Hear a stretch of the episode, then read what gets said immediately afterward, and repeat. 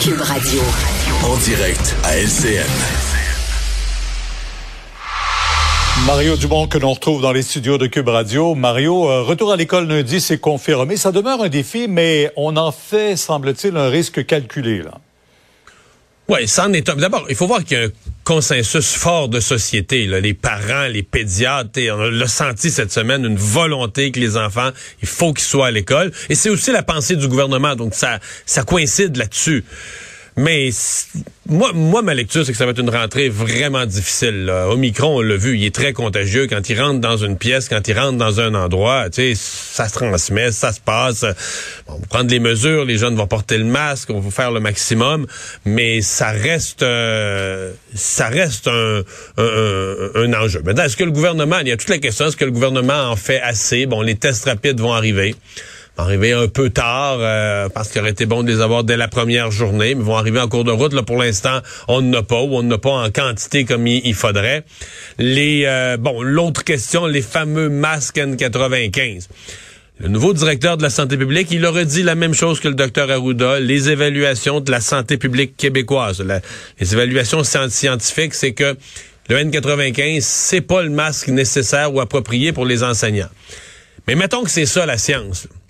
Je me pose quand même la question, Pierre, est-ce qu'on aurait pu... Euh, le gouvernement était prêt à fournir l'argent, avait les moyens. Est-ce qu'on aurait pu en, offrir quand même? Regardez, si le syndicat veut ça, c'est c'est pas ce que la science, notre science suggère, là. Mais s'ils veulent ça, si ça en rassure certains, on va en rendre disponible. Peut-être qu'ils vont apporter deux jours, ils vont s'écœurer, puis ils vont venir à l'autre masque. Euh, en Ontario, on, on, les un million là, à mettre en vente. Ben oui, je sais bien, je sais bien. puis en Ontario, ils l'offrent. Fait que là, nos profs se comparent. En Ontario, ils ont l'air d'avoir des ben meilleurs masques, etc. Je me pose quand même la question. Je respecte, je comprends qu'on peut pas choisir la science. On dit on écoute nos autorités scientifiques, on devrait les écouter tout le temps. Mais dans ce cas-ci, tu dis si c'est demandé par les profs qui s'en rassureraient certains. Est-ce qu'on pourrait, est-ce qu'on aurait dû leur rendre disponible? Mais enfin, peut-être que ça arrivera éventuellement. Alors qu'il y en a encore qui se demandent pourquoi on avait imposé un couvre-feu. Là, on va le lever euh, lundi de la semaine prochaine. Mais attention, les, les non-vaccinés, on veut les avoir à la trace, et si bien que les grandes surfaces, Costco, Walmart, Canadian Tire, devront exiger le passeport vaccinal à compter du 24. Pour moi, Pierre, c'est très clair. L'idée du, couvre-feu, c'est une espèce d'électrochoc. C'est de dire, regarde, le, le, nombre de cas était en explosion. fallait reprendre le contrôle sur la situation. C'est une espèce de rester chacun chez vous. C'est pas compliqué le couvre-feu. C'est un message. C'est pas une mesure scientifique que ça va baisser le nombre de cas de 3 ou 4% C'est un message de population de dire, regarde, chacun reste chez eux. Puis sincèrement, euh, les gens qui ont chiolé contre le couvre-feu, je me demande encore où ils voulaient aller. Les cinémas, les, théâtres, les restaurants, tout est fermé. Fait que si tu voulais sortir à 11 heures, c'était pour aller chez des chums. Tu sais, il faut être sérieux. Donc moi, du couvre-feu, j'ai vu ça comme un électrochoc, mais en même temps, on le sait, c'est une mesure extrême, une mesure qui prive de liberté et que le premier ministre avait dit, on va l'enlever dès qu'on peut. Donc là, l'électrochoc est donné et euh, on enlève cette, euh, cette mesure-là. pour le reste, la question du resserrement du passeport vaccinal, ça, c'est la clé les gens vaccinés veulent se faire dire, veulent sentir que d'avoir respecté les consignes, de s'être fait vacciner, ça vaut quelque chose. Et donc, la vie va être de plus en plus pénible. On le dit, on le cache pas, la vie va être de plus en plus pénible pour les personnes non vaccinées. Et il y a un appel très, très fort du gouvernement, des médecins, mais aussi de la société aux derniers hésitants à dire, garde, allez chercher votre dose de vaccin, à, oublier tout ce que vous avez lu sur YouTube, allez lire d'autres choses, là, euh, oui, lisez des romans, puis allez vous faire vacciner.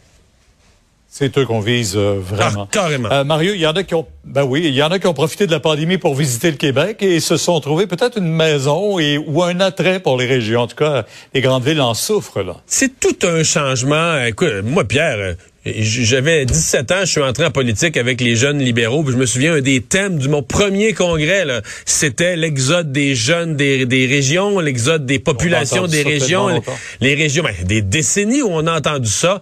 Alors c'est tout un revirement de situation. Et là, les gens quittent Montréal. Et c'est vraiment, là, pour la mairesse de Montréal, c'est tout un message. Les gens, elle a gagné son élection. Les gens qui sont restés à Montréal ont voté pour elle. Mais par milliers, les gens ont fui la ville au cours de la dernière année. Ça fait quelques années que ça dure, mais beaucoup plus au cours de la dernière année. Et même Laval, même Laval, maintenant, c'est le grand Montréal-Laval qu'on quitte. Donc, euh, un... et de voir la liste des régions qui ont gagné le plus de population et au quatrième rang, la Gaspésie, c'est, Eh ben tu dis, OK, là, on, on, a est... gagné 1500 personnes, on a dit on a gagné un village. Ah, absolument, absolument. Et pas loin après, le Bas-Saint-Laurent, le Saguenay-Lac-Saint-Jean, qui font partie des régions qui ont gagné de la population. Et c'est beau en même temps, c'est un équilibre dans le, dans le oui. Québec. Je pense que c'est une belle chose. Autre façon de vivre aussi. Euh, Voilà. Mario, merci. Demain, 10h sur LCN. Au revoir. Ben euh, voilà qui complète notre émission. Euh, Je vous rappelle là, pour les gens qui auraient raté euh, le début ou le reste en rafale, là, tout ce qui change. Euh, donc l'école reprend lundi, ça c'est très clair.